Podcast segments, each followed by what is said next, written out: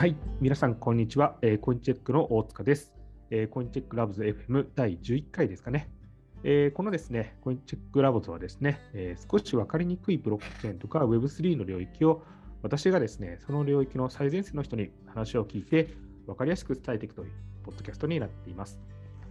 で今回はですね、え NFT ファイについて学んでいきたいと思いまして、え今回のゲストは iUnify を運営する木村さんに来てもらってます。木村君よろしくお願いします。よろしくお願いします。もう木村君そういう意味だと、もうクリプトはもう2017年ぐらいからあやってまはい、すか、あの冬の時代を生き延びてきた 人間の一人ですね。いや、この冬の時代を生き延びてきた人っていうのはやっぱ強いというかですね、クリプトの文脈が分かっている方なので、今日も楽しみかなと思っていますので、まあ、えっと、そもそもですね、多分聞いてる方々、あ木村君含めて、あと iUnify っていうのはどういうことをやってるかっていうのも知らないと思いますので、少し、えっと、教えてもらえれば助かります。お願いします。はい、よろしくお願いします。えー木村優と言います。で、 UnUniFi で何をやってるかっていうと、まあ、今回のトピックにもなっている NFT ファイと呼ばれる領域のプロジェクトであります。で、まあ、 UnUniFi は独自のブロックチェーンでして、こう、例えばイーサリアムとかのブロックチェーンに乗っかるダ DApps ではなくて、独自のブロックチェーンでそこに NFT ファイの独自のアプリケーションが乗っかっている分散型のチェーンでもあり分散型のアプリケーションでもあるそのようなあー仕組みになっています。ありがとうございます。結構このポイントが独自のブロックチェーンっていうところが結構ポイントかなと思っていまして、これそのまあイーサリウムとか普通 L1 のチェーンとかの上にアプリケーション側を乗っていくっていうのが基本的に皆さんやってることかなと思うんですが、あえてこの今回独自のブロックチェーンを作られてやっていこうと思われた背景とかどういうところにあるんでしょうか？えーまずあの独自のブロックチェーンというのは完全に一からいわゆるそのフルスクラッチという形で作っているのではなくてコスモス SDK と呼ばれるキットを使ってブロックチェーンを作っているんですけどもこのキットを使って作るといわゆるインターオペラビリティと呼ばれる機能これどういうことかというと別のブロックチェーンと連携したり相互運用したりする機能っていうのが使えるというメリットがあるんですね。簡単に使えるというメリットがある。でそれによってその今までその既存のブロックチェーンにアプリケーションを乗っけていたことのメリットとしては、その同じブロックチェーンに乗っかっている別の分散型アプリと連携ができるだとか、うんうん。で、あとはまあ、その既存のブロックチェーンをすでに使っている人が簡単にスイッチングコストなしで使えるとか、いったことがメリットだったんですけども、そのインターオペラビリティの機能によって、独自のブロックチェーンを立てたとしても、そういうスイッチングコストだったりとか、あとは別のアプリケーションとの連携だったりとか、そのようなデメリットが解消されてきたと。いう背景がある中で、で、さらに独自チェーンのメリットとしてあるのは、2つあって、1つはいわゆるスケーリングと呼ばれるもの。どういうことかっていうと、イーサリアムみたいなブロックチェーンって結構渋滞してガス代が高いっていうことがよくあると思うんですけども、独自のブロックチェーンを立てると、その独自のチェーンの中のトランザクションのみを処理すればいいので、うんうんまあ、別のアプリケーションによる混雑、渋滞とか、そういうのに影響されるっていう心配がまずなくなるというのがあります。なので、あの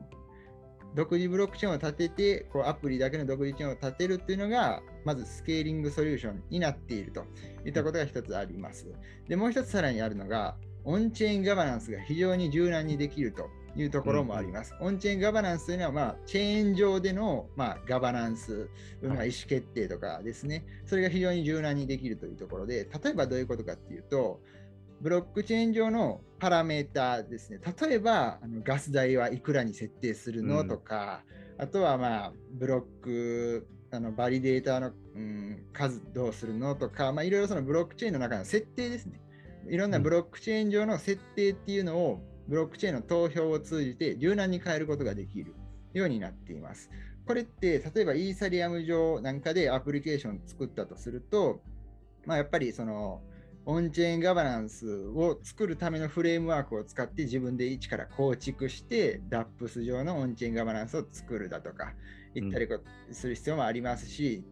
あのまあ、ましてやそのイーサリアムにおいて DAPS がイーサリアムのガス代を変えたいって絶対無理なんですよね。これはイーサリアムのマイナーとかが確かに決めることだし。うんっていうところで、まあ、決められることも限られていると。ところで、独自チェーンを立てると、オンチェーンガバナンス、自分たちの意思決定によって、もうあらゆるものが柔軟にえー設定できるというところの、まあ、まあ柔軟性があのもう一つメリットになっています。なるほど、なるほど。確かにイーサリウム上にやると、まあ、イーサリウムのまあバージョンアップとか、それこそイーサリウム上、あのガス代をどうしていくかってイーサリウムの、まあ、あーなんてマイナーたちによって決まっちゃう自分たちはどうしようもできないっていう感じになりますもんね。はい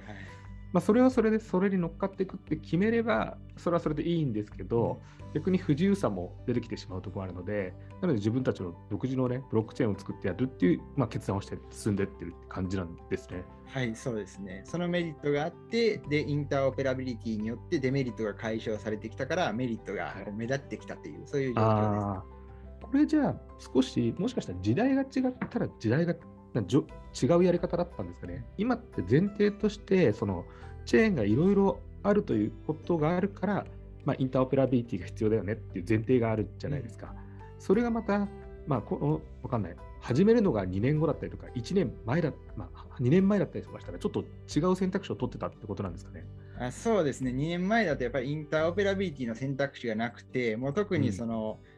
ちょっと今はあんまり落ち目というか、あんまり人気ではない、まあ、言っちゃあれなかもしれないですけど、EOS とかっていうのが結構、はい。イーサリアムキラーとしてうんこう、うん。イーサリアムと競争をしているとか、そういうまあ世界観だったわけでして、その当時はやっぱりその、なんだろう、一挙多弱のプラットフォームブロックチェーンがどれになるのか、そういう時代だったと思います。まあ、そのようなシチュエーションにおいて、やっぱりその一挙となっているプラットフォームに乗っかるっていうのが、うんどの DAPS の開発者にとっても、まあ、合理的な選択になっただろうというふうに思われますね。で、現在はインターオペラビリティ機能によって、一挙に集中する必要がなくなったっていう状況が来ていて、そこが変わってきているっていう状況ですね。確かに、まあ、これからの時代って、ままあ、マルチチェーン時代というか、まあ、チェーンは基本的にはやっぱり複数のものがある前提で、それにどう対応していくかっていうことを、まあ、考えなきゃいけない。まあ、この辺をやっぱり、なんてコンテキストとしてやられてるあたりが、まあ、17年ぐらいがずっとやってるっていうところがありますよね。その辺のこう変遷っていうか。はいその上で、まあ、あえて今回 NFT ファイっていうところに注目された、まあ、かそこに課題があるって考えられる。で、どの背景とか、どの辺の気づきから今回こう NFT ファイやろうと思われたんですか？もともとはですね、あのまあ、DeFi の領域で特にそのステーブルコインとかを、はい。あまあ、中心に研究したりをしていたんですけども、やっぱりその、そこであの、まあ、NFT っていうのが、まあ、特に2021年ぐらいから非常に盛り上がり始めて、で、そこ NFT を買うことによって、いわゆる資本効率というか、要するに買っても、その値上がりを待つっていうことはできるけども、NFT を買うことによって利子を得るとか、そういったことができないので、実質 NFT を買うために使用したお金っていうのを別の投資に回しといたら、そっちの方がもしかしたら儲かったんじゃないのっていう、そういう状況が、まあ、多々見られるっていう状況があって、で、えーこの資本効率、NFT の資本効率が悪い状況では、NFT を担保にしてステーブルコイン作れば、これ、うん。あの、非常に効率の良いあのステーブルコインが作れるんじゃないのっていうところが、うん。うん。まず最初の発想だったんですね。でも、それだけでは全然、あの、まあ、荒削りというか、まあ、まだまだブラッシュアップしていく必要があったんですけども、そこからですね、まあ、NFT を担保にして、まあ、実質レンディングのようなあー形で、えーまあ、ユーザーが NFT を運用する、できるようにすると。すると、これかなりあの NFT のホルダーからまあ需要ありそうだなとうんいう発想に至って、で、結構、あの NFT を持ってる方とかにも、はいこれ、これ、こういうアイデアどうこういうのあったら欲しいみたいな、うんうんそういう、まあ、ヒアリングもしたりして、割と反応が良かったんですよね。うんでそこでこうどんどんブラッシュアップしていって、現在の NFT ファイえーの領域のおアプリケーションおのこの、まあ、現現在このプロジェクトに至っているという、そういう状況ですね。なるほど。それっていうと、やっぱり NFT って少し、まあ、FT とのあえて違いというところで言うと、NFT って、まあ、やはりこう、そこに今イラストが載ってたりするの、コレクトするところが少しあるじゃないですか。そうすると、コレクトすると、それって、まあ、そのまま、コレクトはしてるんだけど、資本効率っていう面だと、まあ、そんな良くない、持ったままだったりするあとは、まあ、先ほど言った値上がって売るしかなかったりするので、まあ、それを今度は、まあ、あーレンディングしておくと、持ってる状、まあ、持ってるっていうのも 何を持って持ってるっていうのはあるけど、自分が所有している状態でちゃんと資本効率も上げていくという、ここの、まあ、2面をなんていうの実現していくようなサービスってことですね、 UnUniFi って。そうですね。はいその時って、まあ、この NFT ファイというか、NFT をレンディングするっていうのもいくつかの方法があるんじゃないかなと思っていて、まあ、個人同士で、まあ、一番現実的なのは貸し借りするみたいなのは、まあ、あるけど、まあ、それ持ち逃げされちゃったらどうするのみたいな話もあるし、そこら辺ってどういう仕組みでこれやられてるんですかね、アイエンファイって。そうですね。あのーまあ、 UnUniFi の今の仕組みっていうのはかなり独自路線で、あのーはい。何もあの競合調査とかはせずにあの考えた内容があの、まあ、競合とは異なる仕組みとして出来上がったっていう、まあ、感じなんですけども、まずうん既存の、まあ、競合というか、既存の今すでに存在する NFT ファイの領域の DApps の仕組みとして、まあ、主にあるのは2パターンあって、はい一つはあのピアツープールと呼ばれるモデルです。うんこれどういうモデルかっていうと、まず NFT をプロトコルに預けるんですね。はいで預けるんだけども、その NFT の価格っていうのをプロトコル側が一方的に評価してきます。なるほど。で、この評価方法っていうのは裏側でどうなっているかっていうと、例えば、あのまあチェーンリンクみたいな、そういういろんな NFT の価格の情報を提供したりとか、まあ、いろんな情報を提供してくれるまあチェーンがあって、そういうブロックチェーンを活用して NFT の価格を取得してきて、その NFT の価格をまあ評価額だよって取り扱う。まあその範囲内で、まあ、正確に言うとその価格の33%なんですけど、33%みたいな制約がつけられてるんですけど、正確には。まあ、そういう範囲内で借りてもいいよっていうう方式で、えー動いているのがピアトゥープールのモデルになっています。で、もう一つのモデルはピアトゥーピアのモデルで、これはあのーまあ、単純に思いつきやすい仕組みなんですけども、NFT を貸し出したい、まあ、担保に入れたい人が、この NFT を担保に入れるから、いくらだけ貸してくださいっていううんオファーを出して、えそれで、あそれを担保に入れるんだったら貸してあげるよっていう、このオファーを待つっていう、そういうモデルですね。なるほど、なるほど。はいここののピアツー主に2つですピアツープールとピアツーピアって、なんかやっぱ課題点みたいなのがあるんですか？実際。そうなんですね。はい、それぞれにメリット、デメリットあって、はい。特にピアトゥープールのまずデメリットからあのご説明しますと、やっぱり価格情報っていうのをそういう、まあ、チェーンリンクのような情報を提供してくれるブロックチェーンから、まあ、取得をしてくるんですけども、まずこの価格が、情報が存在しないような NFT には対応できないっていうのがまずデメリットとしてあります。当然ながらはいその情報を提供してくれるようなブロックチェーンが存在しない NFT は対応できないっていうのがある。で、もう一つ、これ結構大きなデメリットで、特にこのチェーンリンクのようなブロックチェーンが提供してくれる価格データって、大抵がフロアプライスと呼ばれる価格なんですよ。これはい。NFT のフロアプライスっていうのは、まあ、最低落札価格のような意味で、まあうん。えー言ったらこれ以下の価格で入札しても、まあ、落札はされませんよっていう、絶対落札されませんよって、そういう価格ですね。で、まあ、これは一応過去の取引履歴とかに基づいて決められているといえば、まあ、そういうこともできるんですけども、やっぱりその最低落札価格だからといって、その最低落札価格で買いたいという人が必ず存在するわけでもないんですね。ああ、理論値的みたいな感じなのかな？過去のトレースからの理論値みたいな。そうです、そうです。過去の取引履歴から見て、まあ、これぐらいだったら売らない方がマシだなっていうのを出品者側が考えているだけの値、うんうんつまり出品者側の供給側の論理なんですよね。なるほど、なるほど。あくまでその価格で絶対買いたい人がいるっていうことを、まあ、需要があるっていうことを保証するような価格ではないとはいいう、まあ、理論的な欠点があって、これがどういうデメリットをもたらすかというと、先ほど言った33%のように、NFT の価格がまあ例えばあーまあ、300、まあ、単位は何でもいいんですが、まあ、300だったとして、33%としたら、まあ、300の NFT を担保に入れても100しか借りられないっていう。あそういう低い。えー借り入れ率に設定せざるを得ないっていうことになります。これはあのフロアプライスであることが原因ですね。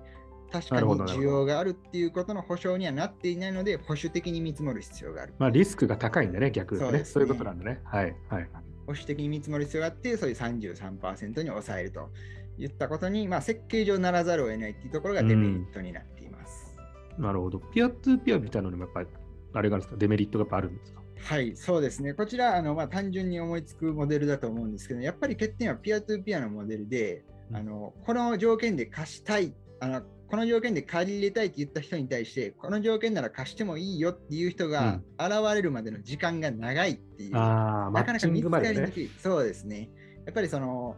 見つかりにくいっていうのがかなりのデメリットですね。なるほど。そうすると、今のペアツープールとペアツーペアに、まあ、ちょっとやっぱ、どっちにもね、まあ、いい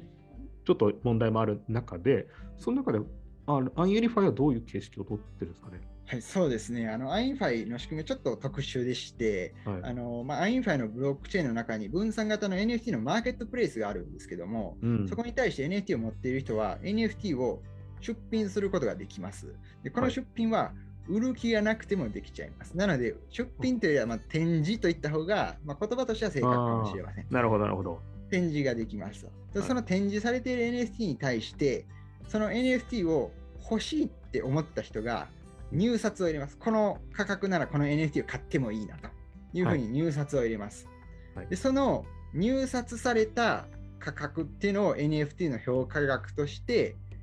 NFT を出品した人はあの即時にその入札してくれた人に売るっていう選択肢を取ってもいいし、うんその入札された評価額の範囲内で借り入れをするっていう選択肢を取ってもいいっていう、そういう仕組みになっていますね。なるほど、なるほど。な別にマーケットプレイスと機能するとなると、そのまま売ることもまあできるっちゃできる、そういう機能もある。そうですねってことマーケなんだよね単純なマーケットプレイスとして使うこともできるんだけども、そこにまあ借り入れ機能がついて特殊なマーケットプレイスだというような感じになっています。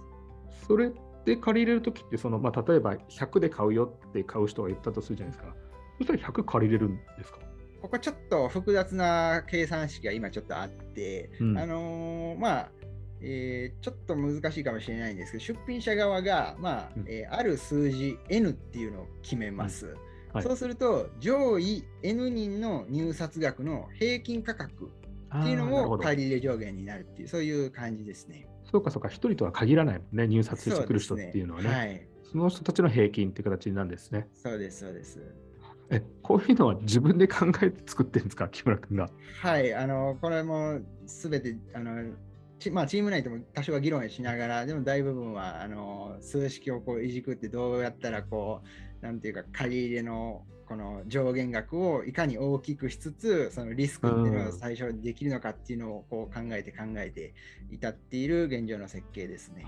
なるほど。まあ、そういう意味だとあれなんですね。その先ほどのやっぱ出発点の考え方もそうですけど、別に競合がこうあるからどういこうというより、まあ、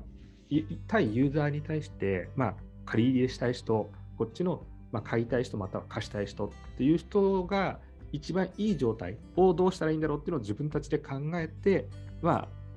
今至ってる結論がそこっていうあそうですね。はいまあ、下手するとこれまた、なんていうんですか、リリースしてって、徐々にこうお客さん、ユーザーの方がもっとこう違う動きをしてったら、バージョンが、まあ、バージョン1、バージョン2、バージョン3みたいな感じで改善されていく、そういうイメージなんですね。そうですね、全く仕組みがまずファーストにあるっていうプロダクトではなくて、もうまあユーザーのユーザビリティっていうのがもう最大の目的に置いているので、もうそれあの、より良い方法があったらどんどん改善していくというスタイルで取っていこうと思っています。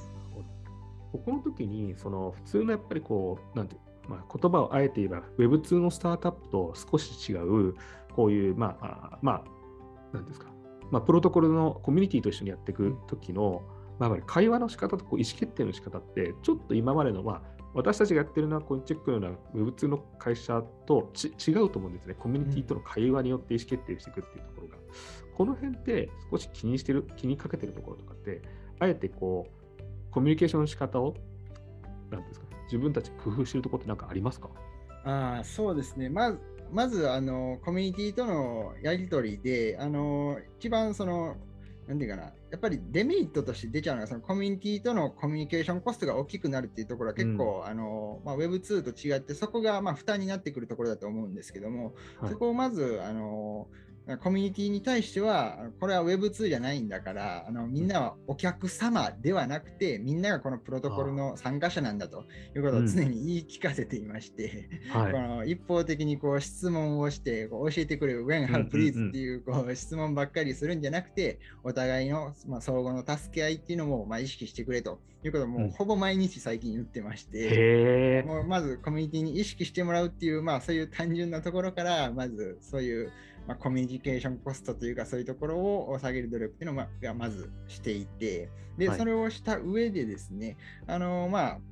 プロダクトをどう改善していくかっていうところはあの、まあ、非常に機敏にですねもうバグがあるかもしれないっていう状態でもアルファテストネットと呼ばれるテストネットにアプリ公開して、うん、もうバグあったらもう報告してくれてもいいしもうあのなんていうかな、早いもの好きの人は試してもらってもいいよっていう、はい、そういうわけでどんどん試してもらって、でそれで高速にフィードバックを得ていくっていう形で、あのまあ、なんていうかな、Web2 の界隈でも、まあ、こう、なんだろう、Done is better than いう考え方で、高速にアプリリリースしてフィードバックを得て高速に改善していくっていう考え方あったと思うんですけども、まあ、それを究極にもうコミュニティがすでに存在しているというところを、まあ、究極的にまあ生かしてですね、まあ、それをもう最大限、あのサイクルを早めているというような、えー、方式で、まあ、開発の効率も上げていると、そういうやり方をとっていますね。なやっぱりそのマインドセットから結構伝えてるんですね。いや、お客お客様じゃないですよっていうか、あれなんだけどね、いや、コミュニティの一員なんだよという、え、そこってなんていうんですか、あれ、初めからやっぱそれ重要だなと思ってやってたんですか？これは結構あのコミュニティ運営をして途中で気づき始めたことでして、やっぱり、はい、最初はあの Web3 だからみんなそう思ってくれてだろうなっていう、うん、まあなんか暗黙の前提を持っちゃってたんですよね。はい、なんですけどコミュニティ運営してるとまあ一部の人は当然 Web3 のコミュニティの一員として相互の助け合いをしてくれるっていうそういうまあコミュニティのメンバーも結構いるんですけどもこれはもうあの海外どころでもですねあの結構アジア東南アジアとかあとまああのロシアウクライナとかも結構コミュニティ活発にいるんですけどまあそういうところが結構相互に助け合いをしてくれていて最初はもう全員の人がそういうマインドを持ってるんだなと思ってたんですけど、うん、案外そうじゃないなっていうことに、まあ、コミュニティ運営してると気づき始めて結構一方的に助けてくれ助けてくれっていう、うんうん、こうもうまるでそのお客様であるかのような、まあ、あの振る舞いをまあする人もいて、まあ、当然そのそれが悪いとかいうわけじゃなくこれはまあ認識の違いだと思うので、はい、あくまでこの認識統一して、まあ、Web2 のプロジェクトに対してはそういうお客様としてどんどんやってもらったらいいけど、ここは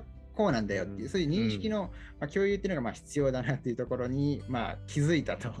いう感じで、それをやり始めた感じですね。あいやそういうのと私一番驚いたのがなんとなくこれも私が勝手に思い込んでた認識だったんですけど木村君ってどちらかというとプロダクトを作ってる人ってイメージが強かったんですよね。うん、でも Discord になってみたらいや木村君がコミュニティマネージャーをガチでやってんじゃんと思ってて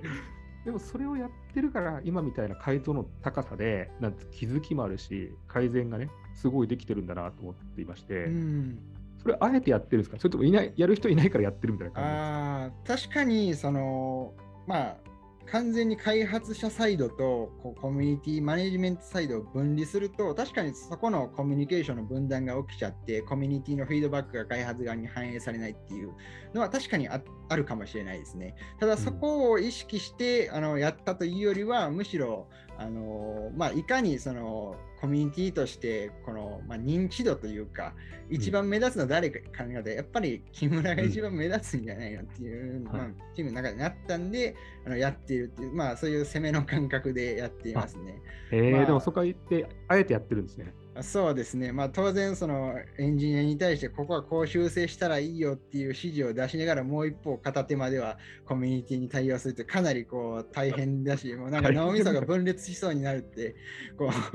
普段からこう感じつつも、まあ大変ですけど、あのまあ、これがあのコミュニティに対して、まあ、そのコミュニティを成長させる、またコミュニティの存在っていうのをコミュニティの外に対してプレゼンスを高めるっていう意味でも、まあ、今のところ攻めの一手としては一番最善の手なのかなというところでやっていますね。うん、いや、これは結構重要でいいことなんじゃないかなと思ってまして、まあ、ともすると、チーム作って、そういう時にまあコミュニティマネージャーみたいなのを応募しちゃって、まあ別にそれ悪いことじゃないんだけど、でもコミュニティマネージャーに一存して、ファウンダーあんまそう、ね、やらないみたいな感じって、まあ往々にして起きやすいし、間違ってなさそうな感じがするんだけど、それやっぱりこ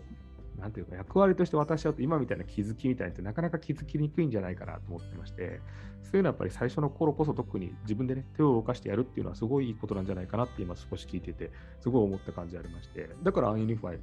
コミュニティからすごいこう、なんですか見ててもスタンプとかめっちゃつくし、すごいなんかみんなに愛されてるコミュニティが出来上がってるなって気が、私とか見ててすごい思いましたね。うん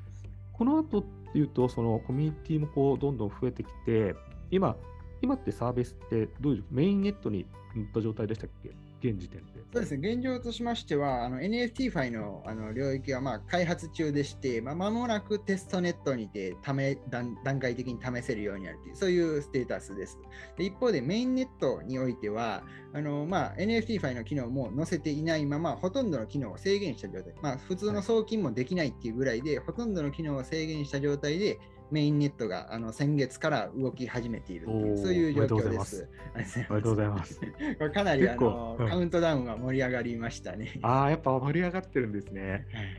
やっぱでもそういう体一緒の追体験をコミュニティとしていくと、コミュニティもさっきのマイマインドセットじゃないですけど、お客さんというより、あなんていうの UnUniFi は俺が育てたみたいな感じになっていくじゃないですか。そうですこういうのとっても重要ですよね。あ非常に大事だと思いますね。特にあの UnUniFi のコミュニティの中でもあのメインネット、まあ、制限は、機能制限されてるけど、メインネットはメインネットなんで、やっぱり記念の日になるので、はい。あのはい記念の NFT 作ろうじゃないかっていう話になって、その記念の NFT の、まあ、画像のデザインですね。っていうのはい。をコンペティションって言って、まあ、コミュニティに作って、まあ、投票で優勝した人を賞金あげるよっていう、はい。そういう感じのコンペティションをやって、で、あのまあ、実際、結構人気になった画像が今採用されてるんですけども、うん。で、そういうやっぱりその NFT の画像を作った人からしたら、あの記念 NFT の生みの親という、うん そうですね立場にもなりますし、はいでレジェンドになるよね。そうそう、You are legend っていつも言ってるんですけど、そうなんだ。他にも、い。はい、あの NFT 記念 NFT の名前どうしよう、名前考えてなかったんで、名前どうしようかって、これはコンペティションじゃなくて、普通に適当にあの思いついたものを言ってってくれっていう感じで募集したんですけども、まあ、それも人気のやつが、名前がコミュニティで決まっている。完全にコアチームが名前決めてないんですよね。まあ、完全にコミュニティに NFT の名前決めちゃってくれっていう感じで決めてもらって、あの、のまあ、名前、名付け親になった人は、あ、You are legend だねっつって、あの、ちょっと会話したりしてたんですけど、そんな感じで結構、自分が育てたっていう意識は結構、あの、まあ、よくも、あの、まあ、生まれるように、あの、なるようなコミュニティにうまくなってきてるんじゃないかなっていうふうに思ってますね。いやこのあたりが、なんかすごい、 UnUniFi も、まあ、プロダクトもそうなんだけど、やっぱコミュニティがすごいすごいなと思って、そのやっぱ、木村君気にして、意識してるリーダーシップの取り方って、あえてなんか、なんていうんですか、なんか、参考にしているものとか、そういうのってあるんですか？あ基本的に、まあ、大学院でなんかリーダーシップ理論とか学んだんですが、あんまり頭に入ってこなくて。やっぱりその、まあ、そのリーダーシップ、どういうタイプのリーダーシップがあるかっていうのは、そ当然それは学んだんですけど、やっぱりその、うん自分がどのようなリーダーシップ取れるかっていうのは、もううん自分のパーソナリティによって決まると思うんですよね、自分は。はいそういう理論を学んだからといって、そのどのリーダーシップのやり方を使えばいいか多分その、なんだろう、適材適所というか、ふ向き不向きあると思っていて、まあ、やっぱり自分ができるようなリーダーシップっていうのを突き詰めて、まあ、それをあの理論を学ぶことで、あのあくまでその相対化というか、自分はどのリーダーシップにあるんだっていうことを認識を持つぐらいしか、まあ、理論を学んでもできないなと思ってるんで、まあ、とにかくその自分のパーソナリティというか、あうんの自分のあの、まあ、あり方っていうのが一番こう最大限発揮できるようなあのやり方っていうのを常に意識していますね。いやいや、なんか、まあ、そのまあ、木村君らしいなというか、らしいなっていうかね、というのと合ってるんだなっていう気がすごい、ナチュラルに言ってやってるじゃないですか。うんむ無理することなく。そうですね。常に木村君ってあれだよね、その、なんていうの、平常心というか、ブレがあんまないよね。その、起伏が気持ち。あーそうですね、確かにやっぱりその自分の、あのまあ、何かできないってなったら、もう向き不向きだと思っていて、基本的に、あの時間かけたら何でもできると思ってるし、時間かけなければ何でもできないと思ってるし、で時間かけても、なんかできるけども、ななんか自分としてやりたくないなと思うものは向いてないんだって思うようにしてるんで、まあ、とにかくあの好きで続けられるものっていうのを続けるっていうのが、あのまあ、大事かなと常に思っています。まあ、好きこそもののなんとかなれみたいなことはありますからね。ね基本的にね。だから、プロダクトってやっぱりファウンダーのその、なんて性格にすごい、まあ、似通ってくるし、うんそれが一番いいことだと僕思ったりするんで、まあ、そういう意味で UnUniFi ってすごい木村君らしいプロダクトだなと思って見てますし、だから成長してるんじゃないかなっていう気がしていますね。今で言うと、じゃあメインネットに少し乗って、この後、まあいろんな機能をどんどんメインネットに載せながらコミュニティと一緒に育てていくっていうのが直近の大きな課題という形になっていますかね。そうですね、はい。現状だと、まあ、ウォレット、例えばコスモスのネットワークだと、まあ、 Keplr っていう、まあ、 MetaMask のコスモス版みたいな、あの拡張機能があるんで、そういうのに対応したんで、試してみてねっていうのもやったりしますし、でもうすぐ、あのまあ、もうすぐというか、まあ、えー、この、あのー会話をしている時からもうすぐなんで、多分これが公開される頃には完成してるかもしれないんですけども、うんうん、あのメタマスク、イーサリアム用のメタマスクっていうのをアンインファで使えるようにするっていうのを、あのまあ、実装中でして、まあ、あのこれが、この会話が公開される頃にはおそらく完成しているだろうと。いう状況で、どんどんコミュニティに試してもらっているっていう、そういう状況です、ね、あいいですね。このまま、今、あれなんだっけ？あ資金も調達中なんですね、そういう意味だと。はい、あの現在あの、資金は調達活動中でして、あの木村はあの8月ぐらいからシンガポールに住む予定なんですけども、あのそれまでにあの資金調達完了させてっていう感じで動いてますね。あじゃあ、これ聞いて少し興味を持った人はどうなんだろう概要欄に貼ってある木村君のツイッターかなんか連絡すればいい感じですか？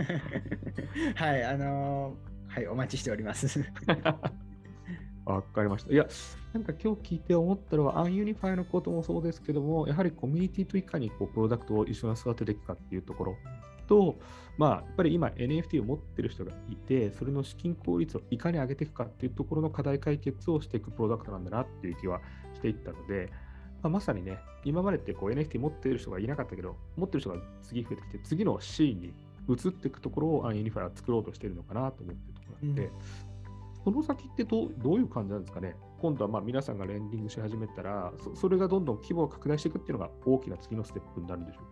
そうですね。あのみんながどんどんレンディングしていくっていう中で、まあ、あの過熱さっていうか、まあ、盛り上がりを持続させるための施策として考えているのは、まあ、 UnUniFi のあのブロックチェーンの中で、まあ、人気 NFT 投票みたいなそういう機能を設ける予定で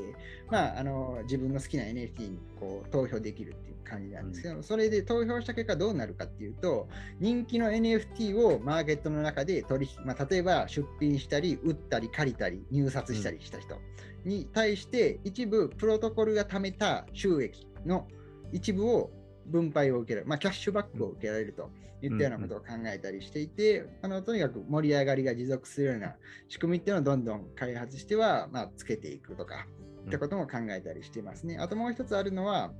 あのあくまで独自のブロックチェーンですので、サードパーティーの開発者があの開発に参加できるっていうことも、まあ、非常に重要になってきます。はいまあ、そこであの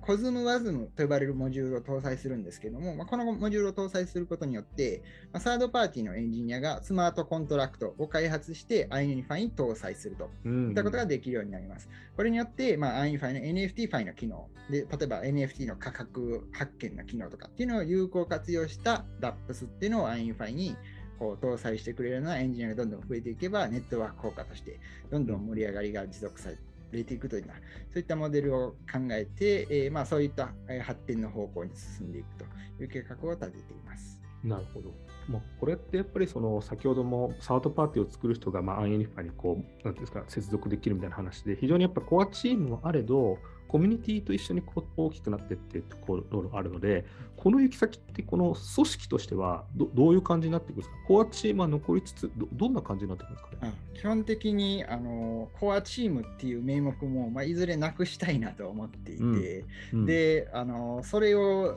実現することを、まあ、見越しつつ、まあ、あの完全に機能しているというか、完全にまだコアチームをなくせる段階には程遠いんですけども、あの DAO の法律みたいな感じで、うん、あのルールとかこうドキュメントにまとめて GitHub っていう、うん、まあ、ソースコードとかをアップするサイトに、そのプログラムのソースコードだけじゃなくて、ルールとかもこうドキュメントとしてアップする。うん、な感じであのい、いつコアチームがなくなっても機能するような仕組みっていうのを常にあのコアチームがある今でも、まあ、ある程度考えながら、あの、うん、コアチームをなくせる方向でっていうことで動いていますね。まあね、最初からその全部分散って難しいから、徐々にね、徐々に徐々にコアチームの権限があのコミュニティに依存、なんですか、権限移譲されていって、うん、まあ、最終的には、まあ、そのコアチームがね、なくても動くように、まあ、いろいろなものがドキュメント化されていったりとか、まあ、ガバナンスで、えー、やれていったりとか、そういうのを目指していく感じなんですね。そうですね、はい。もうじゃあ、これは木村君がサトシ仲本になるような感じになっていく感じですかね。あそうです最終的には、ね、はい、最終的には、あの、なんだろう、あの、何こう記念のなんか歴史上の人物としてのだけ残るっていう。ああ、そうですね。ああ、木村優ってやついたね、みたいな感じでも UnUniFi がね。確かに、そういうのでもいいですよね。なんか、まあ、科学者とか物理学者とかそうじゃないですか。名前がキュリー夫人とかね、残っていくみたいな感じでね。いやいや、ありがとうございます。まあ、ど今日ですね、こういうところで UnUniFi もさることが、やっぱりその成長の過程でコミュニティと一緒に育っていって、その先に目指していくところもありますし、まあ、まさに NFT を、まあ、資金効率上げていくという意味でも非常に僕の中では注目のプロダクトかなと思いましたので、今日いろいろ教えていただきまして、木村さん、ありがとうございました。ありがとうございました。ありがとうございます。では失礼します。はい、失礼します。